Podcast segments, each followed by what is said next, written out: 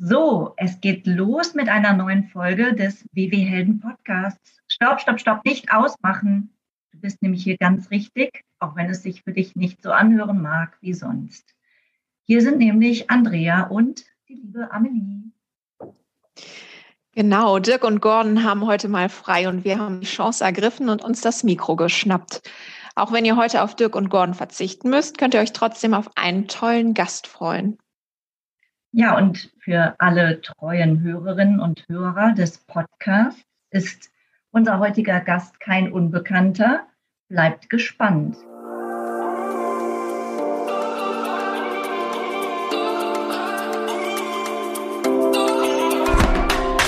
Herzlich willkommen bei den WW-Helden. Dein Podcast für mehr als nur Abnehmen. Mein Name ist Dirk. Und ich bin Gordon. Und wir freuen uns, dass du heute dabei bist. Viel Spaß bei dieser Episode.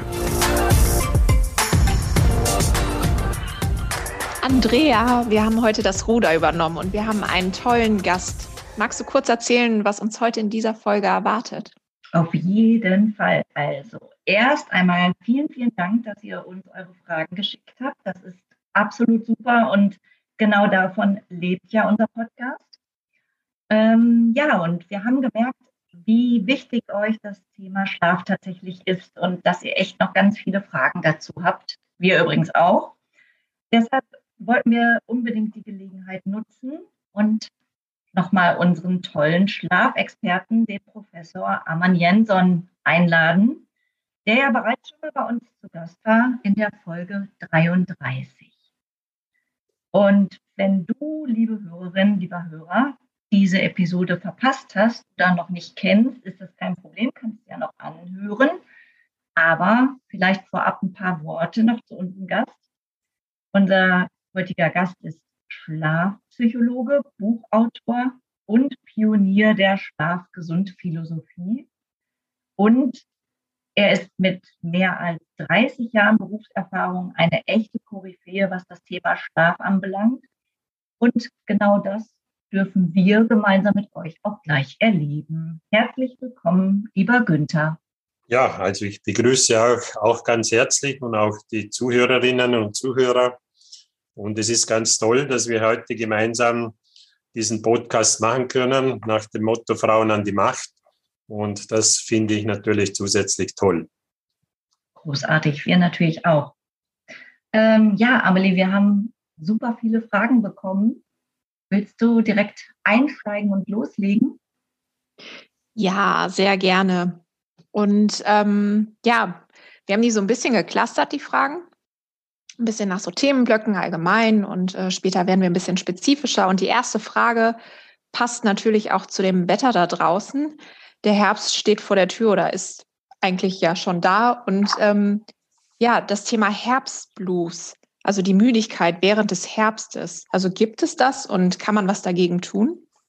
Ja, natürlich. Also der Herbstblues ist äh, eine umgangssprachliche Bezeichnung für etwas, was eigentlich gar nicht so lustig ist. Das heißt, also unter Herbstblues äh, versteht man fachlich eine saisonal, saisonal abhängige affektive Störung. Was bedeutet das? Es bedeutet, dass wir jetzt merken, dass die Tage immer kürzer werden und logischerweise die Nächte länger, was natürlich auch bedeutet, es wird früher, früher dunkel, wir haben weniger Licht.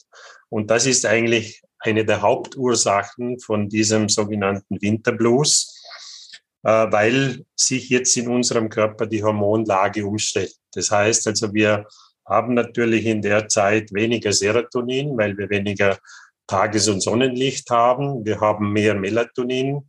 Und wenn dann noch einige Dinge dazukommen, dass die Menschen Stress haben, dass die Menschen vielleicht emotional ein bisschen labiler, anfälliger sind, dann kommt es natürlich zu einem Drücken der Stimmung. Das heißt also, es geht in Richtung Depression. Also die affektiven, saisonal abhängigen Störungen werden also in der Psychotherapie äh, in, in diesen Bereich eingeordnet.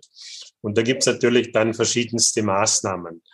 Äh, erstaunlich ist, dass eigentlich die Menschen immer wieder davon betroffen sind, die gleichen. Das heißt also, bei vielen ist das wiederkehrend, was natürlich insgesamt immer ein Problem ist, weil sich dann die Dinge konditionieren, wie wir sagen.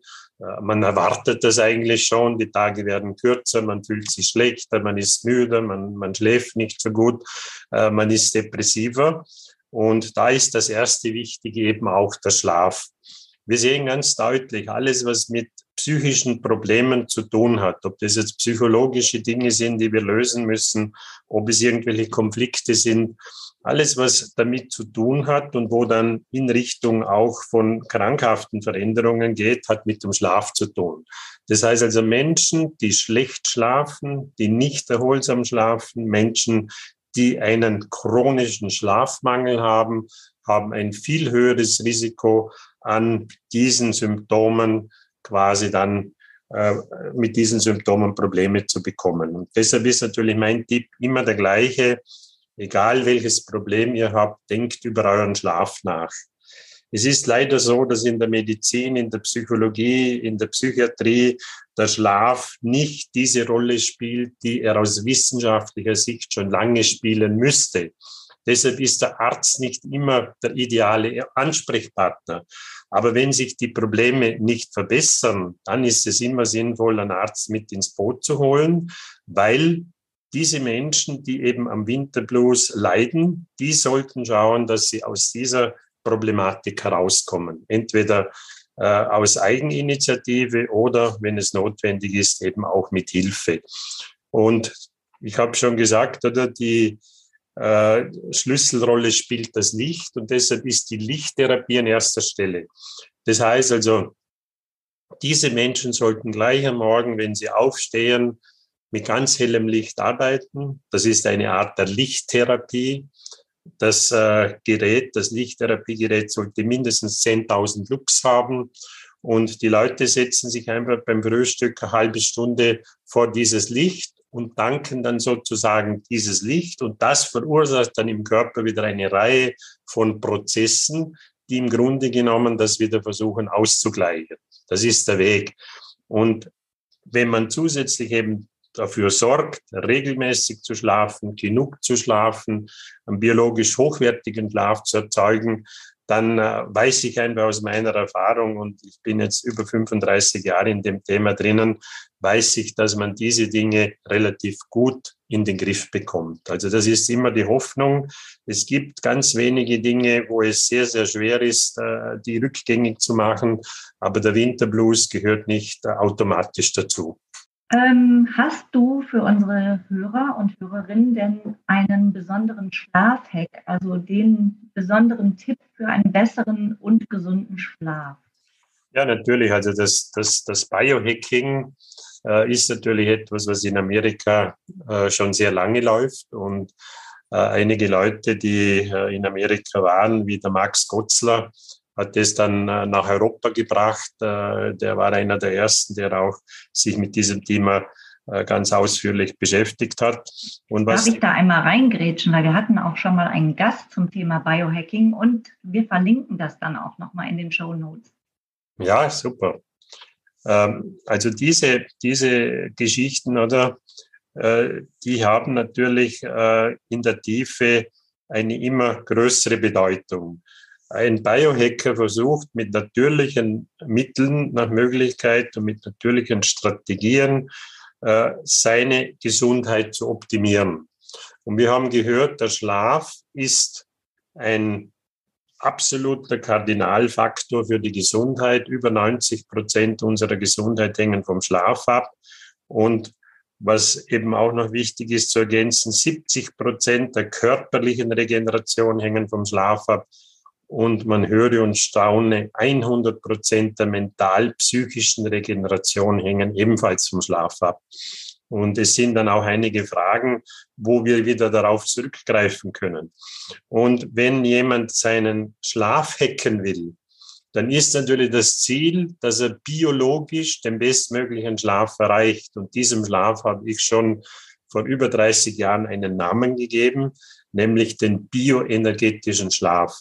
Der bioenergetische Schlaf ist die höchste Form von Schlaf in Richtung der körperlich-seelisch-geistig-mentalen Regeneration. Und da will eigentlich der Biohacker hin. Und natürlich, dieses Thema hat keinen Anfang und kein Ende. Das heißt also, Der Biohacker hat verstanden, der Schlafplatz ist der wichtigste Platz aus biologischer Sicht. Der Schlafraum ist der wichtigste Raum und das Bett ist das wichtigste Möbelstück. Und genau mit diesen Dingen muss sich jemand beschäftigen, der seinen Schlaf hacken will. Weil heute gibt es sehr, sehr viele Einflussfaktoren. Also ich habe über 40 störende Einflussfaktoren mir isoliert angeschaut, die letzten 35 Jahre, die unseren Schlaf stören können. Also angefangen von Lärm über elektromagnetische Felder, über Lichtreize, über Schadstoffe, die sich in der Atemluft befinden, bis dann hin zum Bett mit einem äh, zu feucht warmen Bettklima, dass die Thermoregulation nicht funktioniert oder dass die Leute im Schlaf frieren oder dass die Leute im Schlaf eben gewisse Probleme haben, weil ihnen äh, sozusagen die Gelenke, die Muskeln, die Faszien zu schaffen machen. Und das heißt also, Biohacking, Schlafen ist sehr umfassend. Da kann ich nur verweisen, einfach dann auf, auf die Keynotes, die ihr dann wieder einblendet, also beispielsweise unser Schlafmagazin, äh, einfach gesund schlafen. Da findet ihr viele Tipps, was man alles tun kann, um besser zu schlafen. Das ist in der Zwischenzeit wirklich eine eigene Wissenschaft. Also äh, wir, wir sagen the science of sleep, also die Wissenschaft des Schlafes, aber es gibt natürlich auch the science of healthy sleep, das heißt also die Wissenschaft des gesunden Schlafes. Und Schlafen und gesund schlafen, da liegen oft Welten dazwischen. Und deshalb, also mein Tipp einfach in diese Richtung ein bisschen stöbern. Möglicherweise, wenn es dazu dann noch ergänzende Fragen gibt, die wieder an euch richten. Und dann können wir gerne äh, das Thema nochmal vertiefen. Super spannend. Das werden wir auf jeden Fall dann auch verlinken, damit die Hörer und Hörerinnen da draußen auch auf jeden Fall die ganzen Tipps bekommen. Ich würde mal zur nächsten Frage übergehen. Ähm, was hältst du von dem Mythos Schäfchen zählen?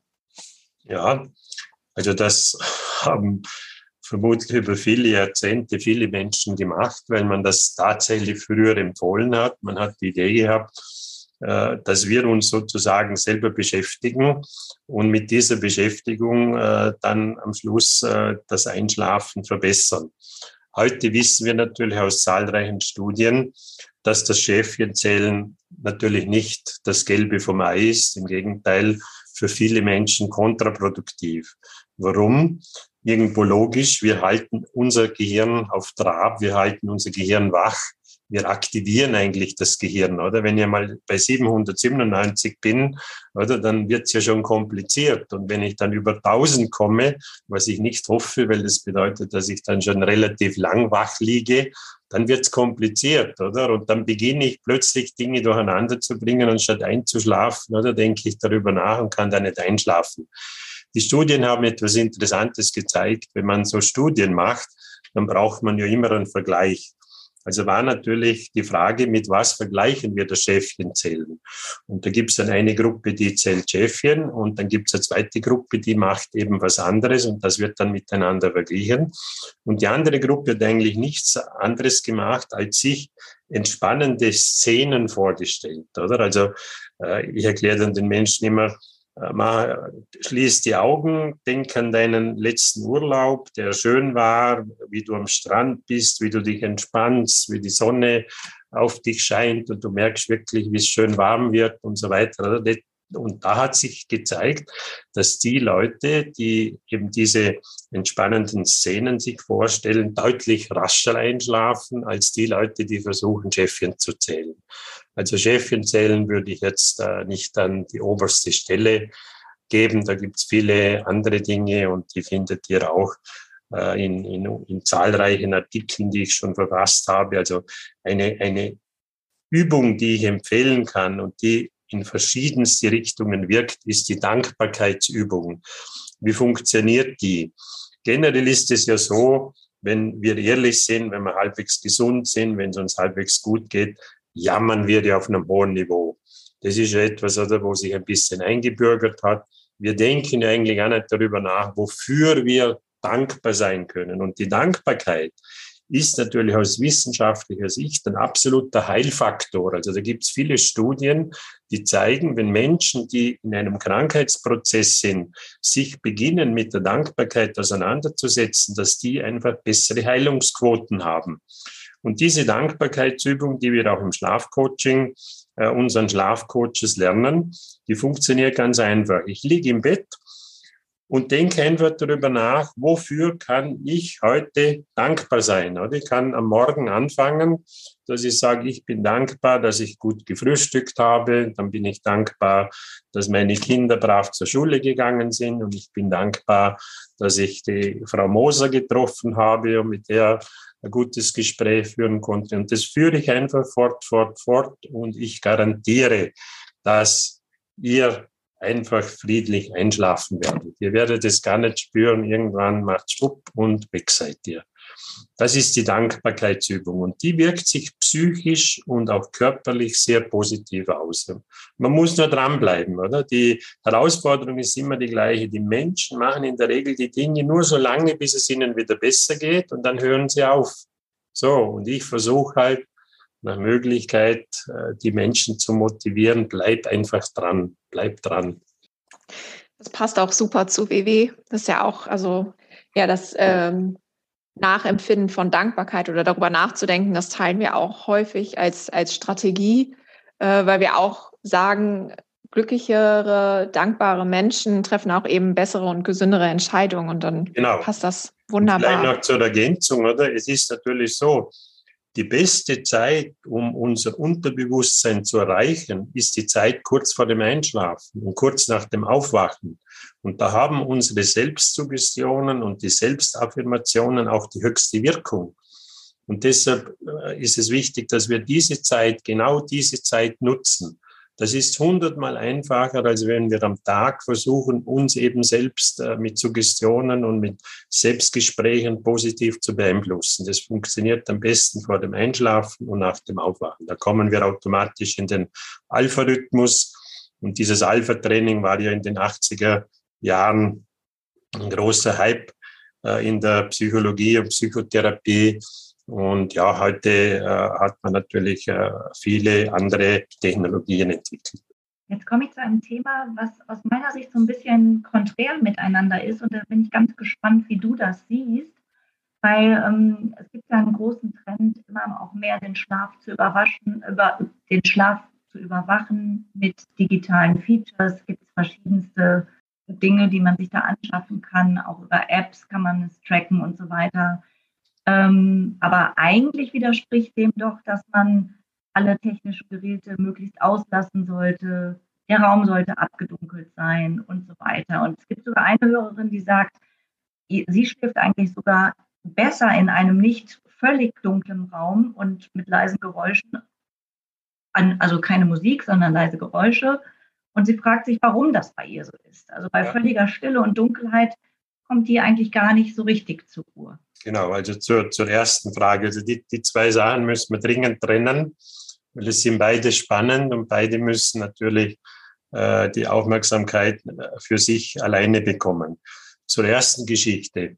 Natürlich, oder? Der Mensch ist interessiert, was in seinem Körper abläuft. Und deshalb gibt's, äh, sage ich jetzt einmal, seit 20 Jahren immer mehr den Trend über Fitnessbänder, über, über, über verschiedenste technische Möglichkeiten, seinen Körper zu überwachen. Also das, was früher die Ärzte gemacht haben auf der Intensivstation, dass du verkabelt bist und angeschlossen oder im Schlaflabor, um genau zu sehen, was im Körper passiert. Das wollen jetzt die Menschen zu Hause machen. Und das ist natürlich äh, etwas, was ganz sicher kommt. Aber wie bei allen Dingen, oder, müssen wir einfach im Hinterkopf immer haben, wie ist die Qualität das Geniale am Schlaf ist, wir können ihn punktgenau messen. Aber es ist eine Herausforderung, den Schlaf zu messen. Und äh, diese ganzen Tracking-Methoden, die, also diese Apps, die wir auf dem Handy haben, die funktionieren ja in der Regel so, dass sie eben Tracking bedeutet Bewegung oder über Bewegung versuchen darzustellen, in welcher Schlafphase ich mich befinde. Und das ist ja eigentlich jetzt schon deswegen eine Herausforderung, weil wenn ich jetzt als Beispiel in der Nacht aufwache und ich kann nicht weiter schlafen und ich nehme dann ein Buch zur Hand und sitze mucksmäuschenstill in meinem Bett und lese, dann zeichnet mir meine App auf, dass ich tief geschlafen habe. Das ist jetzt ein extremes Beispiel, aber es zeigt uns, oder, um was es letzten Endes geht. Und deshalb haben natürlich diese Technologien, wenn ich die jetzt vergleiche mit wirklich validen, valid heißt wissenschaftlich anerkannten Messmethoden, dass wir 30 bis 40 Prozent Abweichung haben. Und das ist natürlich zu viel. Das heißt also, es ist gut, wenn ich damit beginne, weil ich mein Bewusstsein in eine bestimmte Richtung bringe. Aber am Ende des Tages ist entscheidend, wie ich meinen Schlaf messe. Und das ist auch der Grund, und ich glaube, beim letzten Podcast habe ich das auch vermerkt, dass wir jetzt dran sind, eine ganz äh, eigene App zu entwickeln. Und wir wollen diese App über ein EEG und über ein EKG speisen. Das heißt also, wir nehmen die Gehirnströme und äh, die Herzströme, um die Herzratenvariabilität auch zu messen, weil das ist das nächste Thema. Äh, es ist ja auch, äh, glaube ich, der Aora-Ring erwähnt worden äh, von, von, von, von dieser äh, Kundin von euch. Und natürlich, das sind jetzt schon Dinge, die sind schon viel valider, weil die messen jetzt nicht nur die Bewegung, sondern die messen zum Beispiel die Herzratenvariabilität. Noch einmal ganz kurz und einfach erklärt. Herzratenvariabilität beschäftigt sich damit, wie viel Abstand liegt zwischen zwei Herzschlägen. Und je variabler dieser Abstand ist, und es wird in Zehntelsekunden gemessen, umso stabiler ist das System Mensch, vor allem das vegetative Nervensystem mit dem Sympathikus anregenden Teil und Parasympathikus entspannenden und letztendlich auch schlaffördernden Teil. So, und über diese HRV kann man auch die Schlafphasen genauer ermitteln, also über das Tracking. Also das heißt, es gibt von allen Dingen einfache Lösungen, die sind meistens auch viel günstiger. Und dann gibt es Lösungen, die sind genauer die kosten dann auch mehr, oder? Und das ist eigentlich dann die Botschaft. Und natürlich, der Markt ist unübersichtlich, speziell für Laien. Der Laie erkennt nicht sofort auf den ersten Blick, weil das Marketing dieser Firmen ist in der Regel sehr gut, oder? Dann habe ich das Gefühl, oder ich kaufe jetzt da wirklich eine super Sache und am Ende des Tages kann ich nicht viel damit ab anfangen. Also das zu dem Thema. Man muss einfach genau recherchieren. Man muss einfach sich im Klaren sein, was wird genau gemessen. Und ich sage natürlich immer auch in meinen Schlafcoaching-Seminaren, wer viel misst, der misst auch viel Mist. Weil am Schluss ist es ja wichtig zu interpretieren, was messe ich da, oder? Die Kunst ist ja nicht die Messung alleine, sondern ich muss ja dann interpretieren, was ich gemessen habe und muss daraus meine Schlüsse ziehen. Dann zur zweiten Frage. Natürlich gibt es viele Menschen und ich glaube, am Ende des Tages sind es Millionen äh, weltweit, die nicht in der Dunkelheit schlafen können und die auch eine gewisse Geräuschkulisse brauchen. Und natürlich hat sich auch die Wissenschaft mit diesem Phänomen beschäftigt, weil das widerspricht eigentlich ja dem, was unter anderem auch ich predige, dass ich sage Dunkelheit, wobei äh, in der Zwischenzeit wir natürlich auch mit äh, Licht im Sinne von Licht arbeiten, das in unserem Gehirn eine virtuelle Dunkelheit erzeugt. Da kommen dann noch ein paar Fragen, wo das dann gut dazu passt. Aber klar ist, die Melatoninproduktion ist abhängig von einem Dunkelreflex. Das heißt also, erst wenn es dunkel ist, beginnt die Zirbeldrüse ausreichend Melatonin zu produzieren. Und wir haben ja heute schon gehört, oder? Ein Problem, und da gibt es dann auch noch ein paar Fragen dazu, ist das Blaulicht, weil wir seit ungefähr 15 Jahren wissen, dass wir in unserer Netzhaut nicht diese berühmten Stäbchen und Zapfen haben, die wir noch im Biologieunterricht gelernt haben, sondern es gibt einen neuen Rezeptor und dieser Rezeptor, der reagiert ganz extrem auf Blaulicht. Und das führt dann dazu, wenn ich am Abend zu viel Blaulicht äh, konsumiere über Handy und digitale Geschichten, dann wird ein Transmitterstoff gebildet, nämlich das Melanopsin. Und das Melanopsin hindert dann quasi die Produktion von Melatonin. Das ist also dann so äh, eine Art Bremse, eine Verzögerung und manchmal auch eine, eine Unterdrückung äh, der Melatoninproduktion. Und deshalb ist es natürlich wichtig, dunkel zu schlafen. Jetzt, wenn wir zu den Leuten zurückkommen, die das nicht können. Das hat äh, fachlich eine Bezeichnung, das nennt sich äh, Nyktophobie, also eine Phobie kennt, glaube ich, jeder, oder Spinnenphobie, also wenn ich Angst vor Spinnen habe. Das zweite, oder es gibt dann auch quasi die, die zweite Richtung, da geht es dann um die Geräusche. Das nennt sich eine, eine sedative Phobie. Das geht dann schon in Richtung eben gedrückte Stimmung, in Richtung Depression. Und es wäre jetzt natürlich äh, zu komplex, da alle Dinge aufzuklären, aber ich möchte nur sagen, Punkt eins, dass es das gibt. Und Punkt zwei, oder was ist die Lösung? So. Und wenn ich jetzt wirklich gut schlafen will, dann ist ganz wichtig, dass ich kein Licht verwende, oder? Weil das hat sich natürlich bei diesen Leuten eingefleischt. Die schlafen wirklich bei Licht und manchmal haben sie halt so eine, eine, eine kleine Stecklampe, oder? Die sie dann in die Steckdose stecken. Und da ist jetzt ganz entscheidend, dass diese Lichtquelle mehr oder weniger frei ist vom Blaulicht, oder? Das heißt also, wenn jetzt da viel Blaulicht drinnen ist, dann, oder beispielsweise jetzt eine LED, äh, die führt natürlich automatisch zu einem Blaulichtspektrum und das würde meinen Schlaf stören. Und wenn wir jetzt zu den Geräuschen kommen, in Amerika, das gibt es also seit einigen Jahrzehnten, das kann man kaufen im Internet, das heißt Soundmaschinen. Das sind also spezielle Geräte, die eben unter, unter Anführungszeichen äh, an Sound, an Lärm machen, oder? Die mir das Gefühl geben, ich bin nicht alleine. Weil der Hintergrund dieser ganzen Problematik ist ja eigentlich Angst, Angst alleine zu sein. Oder? So, jetzt liege ich im Bett, oder? Bin vielleicht der Single. 50 Prozent äh, der Menschen sind in der Zwischenzeit Single. So, und jetzt ist niemand da, oder? Und Katze habe ich keinen und Hund habe ich keinen, weil das ist meistens der Grund, dass genau diese Gruppe von Menschen Haustiere mit ins Bett nehmen, damit sie nicht alleine sind, oder? Und dann lassen sie das Licht brennen. Meine Lösung, oder, ist also die, wir haben ein ganz spezielles Licht entwickelt, das Chronos Sleep Light. Das ist also ein, ein Light, das äh, die gleichen Frequenzen hat wie das Feuer oder die Kerze. Und das stört unseren Schlaf nicht. Also das geht, Ember heißt Bernstein, also das geht so ins Rötliche. Und das hat eine ganz bestimmte Frequenz und hilft uns beim Einschlafen. Das heißt also Punkt eins bringt es die HRV nach oben. Das heißt also diese Abstände zwischen den Herzschlägen wird größer, dadurch wird die Entspannung besser, dadurch kann ich besser einschlafen. Also habe ich das Lichtproblem gelöst. Und das Zweite, wir arbeiten mit ganz speziellen Musikkompositionen, die zusätzlich noch einen chronobiologischen Effekt haben. Ist vor allem interessant für Menschen, die an einem Schlafdefizit leiden, die also von vornherein wissen, ich bekomme zu wenig Schlaf. Also das vielleicht äh, zu, zu dieser Frage ist auch eine tiefgehende Frage, oder, wo man jetzt noch lange drüber reden kann. Aber einfach einmal, um sich dann weiter zu vertiefen, sind das so meine Ansätze.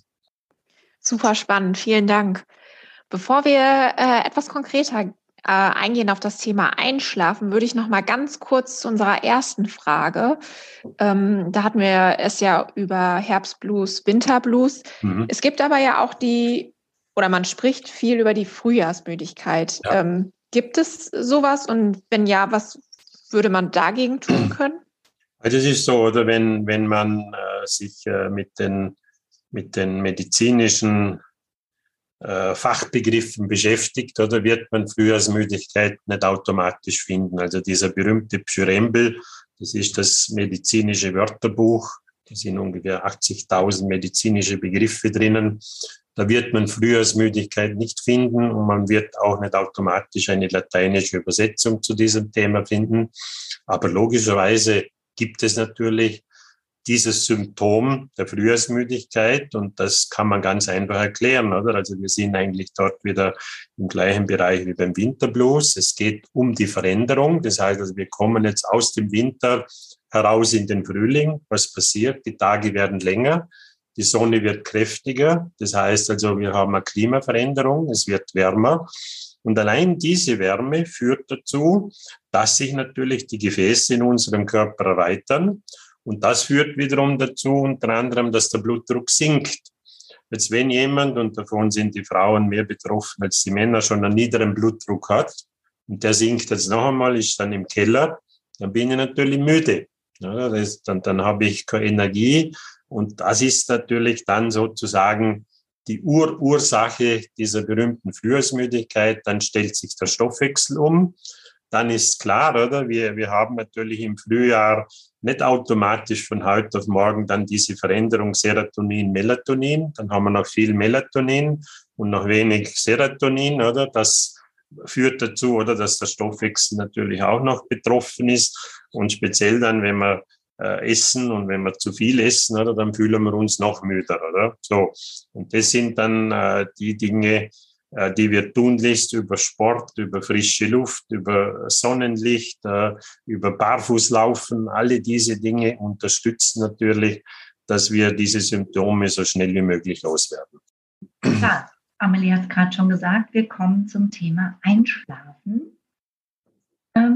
Wir haben eben schon so ein bisschen beim Schäfchenzählen darüber gesprochen, aber ich zitiere hier nochmal, was ganz genau gefragt wird. Ich brauche immer mindestens 30 Minuten, bis ich einschlafe, obwohl ich nicht am Handy rumspiele und müde bin. Warum schlafe ich nicht schon früher ein? Ja, also diese Frage stellen sich weiß nicht wie viele Millionen, aber es sind sehr viele, weil speziell jetzt auch in der Pandemie ist die Einschlafstörung explodiert. Also die hat sich, äh, da gibt es also auch schon Hinweise, mindestens verzehnfacht. Die Menschen liegen müde im Bett und können nicht einschlafen. Es gibt natürlich tausend Gründe, warum jemand nicht einschlafen kann. Und wir wollen jetzt uns einmal mit dem beschäftigen, was eben auch im Schlafcoaching äh, die Hauptfrage ist. Die Hauptfrage für jemanden, der nicht einschlafen kann, ist die, was hast du heute gemacht? Und die zweite Frage kommt gleich, was hast du heute nicht gemacht? Also es gibt nichts ohne Ursache. Das heißt, also das Ursachen-Wirkungsprinzip äh, ist natürlich auch, was den Schlaf anbelangt, immer voll aktiv. Und Menschen, die nicht einschlafen können, die erfüllen nicht die Voraussetzungen, die der Schlaf braucht, damit er kommen kann. Und der Schlaf ist sinnbildlich gesehen wie eine Taube. Äh, ich kann mich erinnern, wo wir so zehn, zehn Jahre, 18 Jahre waren und wir sind dann in die Stadt gekommen. Oder wir, wir wohnen nach wie vor auf dem Land und sind dann in die Stadt gekommen. Da haben wir dann Tauben gesehen. Die hat es bei uns am Land nicht automatisch gegeben. Ja, und jetzt, ich glaube, vielleicht waren wir noch jünger, aber als ich beobachte das heute noch, kleine Kinder versuchen, Tauben zu fangen. Und das geht nicht. Oder eine, eine Taube ist ein Fluchttier. Und sobald ich in die Nähe der Taube komme, verschwindet die natürlich.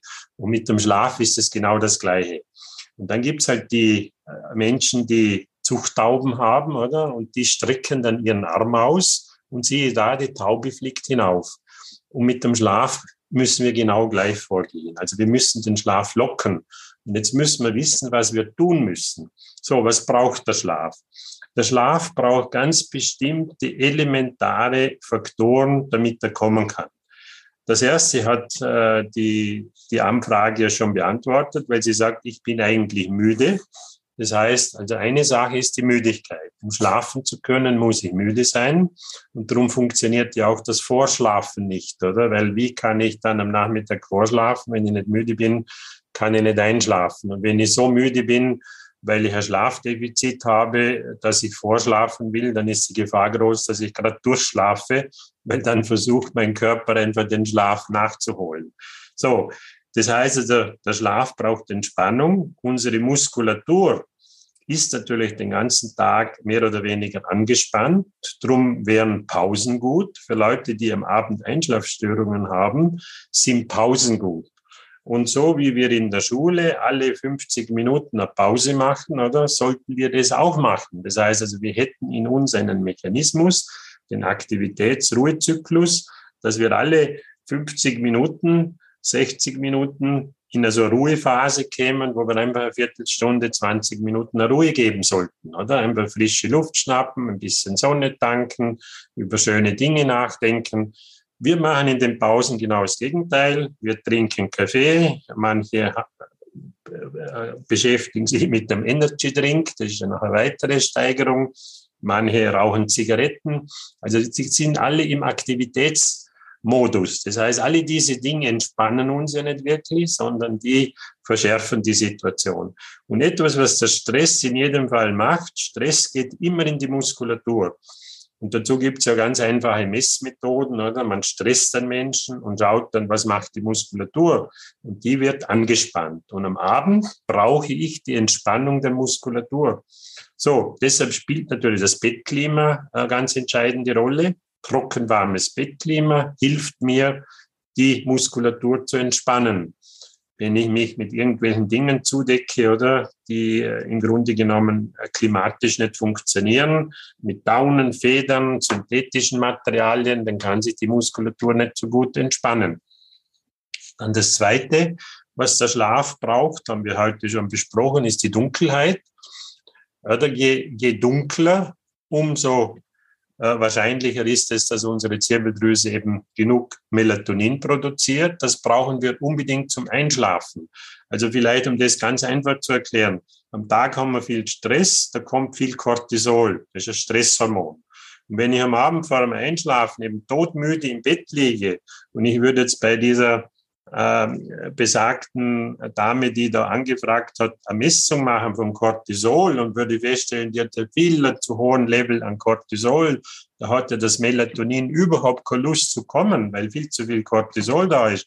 Ja, dann muss ich entspannen. So, also würde ich sagen, okay, probiere mal am Abend äh, ein, ein Entspannungsbad zu machen, oder? Weil das Entspannungsbad hilft uns sowohl die Muskulatur zu lockern, und sie hilft uns dann in der Folge auch, deshalb darf das Bad nicht zu warm sein, in der Folge muss der Körper die, die Körpertemperatur senken. Die sogenannte Kernkörpertemperatur muss um 0,5 bis 1 Grad gesenkt werden. Ist wieder wichtig fürs Melatonin. Wenn es im Schlafraum zu warm ist, dann kommt das Melatonin auch nicht. Also man sieht an diesen Beispielen, oder, dass es natürlich viele Einflussfaktoren gibt, wo man selber gar nicht draufkommt, aber die sind verantwortlich, dass ich nicht einschlafen kann. Dann kommen natürlich speziell bei den Frauen die Grübelattacken. Ich habe jetzt das erste Mal Zeit nachzudenken. Ich liege im Bett, bin zwar todmüde, denke aber darüber nach, was war mit den Kindern, was hat mein Mann gemacht, was hat mein Freund gemacht wie schaut's mit den Finanzen aus, vielleicht habe ich irgendwelche Konflikte am Laufen. Und dann beginnt das sogenannte Gedankenkarussell. Und dieses Gedankenkarussell, das hindert uns mit tausendprozentiger Sicherheit, dass wir einschlafen können. Es funktioniert nicht. Warum? Weil wir aktivieren wieder unser Gehirn. Und je mehr wir in dieses Gedankenkarussell investieren, umso mehr Lust hat das Cortisol noch einmal einen Anlauf zu nehmen, weil plötzlich rege ich mich auf, auch noch. Oder wenn ich gewisse Dinge nicht erledigen konnte, wenn gewisse Dinge nicht so gelaufen sind. Und das ist ja dann auch mit ein Grund, warum manche Leute mitten in der Nacht eine Heißhungerattacke bekommen. Oder? So, warum? Weil Essen beruhigt das hat jeder schon herausgefunden, oder? Also ein Stück Kuchen, das beruhigt. Also wenn ich mich furchtbar aufgeregt habe oder ein Riegel Schokolade, das beruhigt und ist natürlich langfristig nicht geeignet, wenn ich die Idee habe, abzunehmen. Oder? Also so sind die Dinge miteinander verknüpft. Die Emotion spielt immer mit der Rolle. Emotion funktioniert chemisch, elektrisch, löst also in unserem Körper was aus. Und deshalb haben wir natürlich ganz spezielle sogenannte passive Therapien entwickelt, die den Menschen helfen, einzuschlafen. Von innen her mit einem ganz speziellen Schlaftrink, mit der Körpererdung, mit dem Bettklima, mit der Orthopädie, mit der Musikmedizin, mit dem Licht, weil das ist ja genau unser Thema. Wir müssen uns damit beschäftigen, warum können die Menschen nicht einschlafen und was können wir tun, um sie zu unterstützen. Und jeder, der Einschlafstörungen hat, ist schon auf etwas draufgekommen, er kann es nicht automatisch selber lösen. Also braucht er jemanden wie einen Schlafcoach oder einen Schlafexperte, der ihm die notwendigen Tipps gibt, die genau auf ihn zugeschnitten sind. Und jede Schlafstörung, oder? Man klar, wenn ich ja tausend Schlafstörungen miteinander vergleiche, finde ich auch einen, gleich, einen, einen gleichen Nenner. Aber das ist jeder Mensch individuell. Und nicht alle Dinge, die bei A funktionieren, funktionieren bei B auch. Oder? Also muss ich immer schauen, wo ist der Engpassfaktor Nummer eins? Was hindert diese Person am meisten daran, nicht einzuschlafen? Und an dem muss ich arbeiten. Das ist das Thema. Und wenn ich merke, okay, Grübelei, wenn ich merke, dass ich am Abend einfach zu aufgedreht bin, wenn ich merke, dass ich zu angespannt bin, dann muss ich über den Tag nachdenken. Ich muss über meine Bewegung nachdenken, ich muss über meine Ernährung nachdenken, ich muss darüber nachdenken, über was ich denke. Das ist natürlich nicht immer einfach, aber aus meiner Sicht kann das sehr viel Spaß machen, weil es am Schluss auch äh, zu guten Ergebnissen führt. Wow, vielen Dank. Ich glaube, das hat die, unsere nächste Frage im Prinzip auch beantwortet, nämlich eben, was bei Einschlafproblemen wirklich hilft. Also ich glaube, da kann der, der Hörer, die Hörerin, der, der die diese Frage gestellt hat, eben äh, sich sehr viel schon rausziehen. Ja, also oft kann ein falsches Kissen ein Grund sein, dass ich nicht einschlafen kann. Oder? Also wie gesagt, ja. es gibt tausend Gründe und man muss dann halt äh, miteinander analysieren, was ist die Ausgangslage, und was kann ich wirklich verbessern, oder? Und, und ich kann sagen, es gibt nichts, was ich nicht verbessern kann. Nichts, oder? Also ich, ich finde, äh, es ist immer wieder erstaunlich, oder? Wie wir den Schlaf weiter verbessern können. Also auch Leute, die glauben, dass sie gut schlafen, sehen dann plötzlich, dass sie noch viel besser schlafen können. Hm. Ich hätte jetzt noch eine sehr spezifische Frage, die können wir, glaube ich, auch ganz kurz beantworten ähm, gehören E-Book-Reader, sowas wie der Kindle, eben auch zu Elektrogeräten, die den Schlaf stören wegen Blaulicht? Und falls ja, würde eine Blaulichtfolie oder ähnliches genau. helfen? Also wir haben ja, es gibt ja heute bei Smartphones, PCs und so weiter, gibt es ja schon Einstellungen, äh, gewisse Apps oder wo ich äh, Rotlicht ins Spiel bringe. Das Rotlicht ist im Gegensatz zum Blaulicht natürlich sedierend, das heißt entspannend. Mit Rotlicht kann ich besser einschlafen. Und äh, das ist eigentlich der Sonnenuntergang. Äh, der, der, oder? Wenn wir die Sonne beobachten, wenn sie verschwindet, hat einen hohen Rotanteil. Also dieses Licht ist natürlich schlaffördernd. Und der Kind der hat jetzt eine spezielle äh, Technologie mit seinem Display, aber in Summe ist er natürlich auch ein Blaulichtspender. Das heißt also, ist nicht geeignet am Abend im Bett, äh, sich mit einem Original Kindle Reader zu beschäftigen, weil der einen hohen Blaulichtanteil hat. Und die eleganteste Lösung ist eben ein, eine, eine Brille, ein Blaulichtblocker. Da gibt's im Internet verschiedenste Anbieter äh, und am besten ist immer einen zu nehmen, der nicht gestern angefangen hat, oder, sondern der schon ein paar Jahre im Markt ist, weil dann habe ich eine gewisse äh, Sicherheit, dass das auch funktioniert, was die Leute machen. Und das ist zum Beispiel das, was ich mache, oder? Also wenn, wenn es jetzt einmal eine Situation gibt, äh, äh, wo ich einmal am Abend äh, was machen muss, dann habe ich einfach meine Brille oben und die filtert das Blaulicht heraus und, und das Thema ist erledigt. Und alles andere ist kompliziert mit Folien und so weiter. Das macht kein Mensch. Das hört sich nur gut an, oder? Aber in Wirklichkeit macht es niemand. Oder? Ja, jetzt begeben wir uns auch gleich in das Reich der Träume und in den Schlaf selber. Das finde ich auf jeden Fall sehr, sehr spannend, denn ähm, mir geht es auch oft so, warum träume ich immer so viel und warum träume ich so verrückte Dinge? Ja, das ist eine sehr, sehr gute Frage. Und ich grätsch mal kurz dazwischen, liebe Andrea, denn diese Folge ist relativ lang geworden. Beziehungsweise das Interview war ziemlich lang und wir haben uns dazu entschlossen, dieses Interview in zwei Teilen auszustrahlen, weil es in Gänze einfach zu lang geworden wäre. Wir wollten das aber dir, lieber Zuhörer, liebe Zuhörerin, nicht vorenthalten, was wir hier noch haben. Und deswegen gibt es in der nächsten Folge noch viel, viel mehr Input rund um Schlaf, besser schlafen und warum wir eigentlich diese verrückten Träume träumen. Das alles in der nächsten Folge. Bis zum nächsten Mal.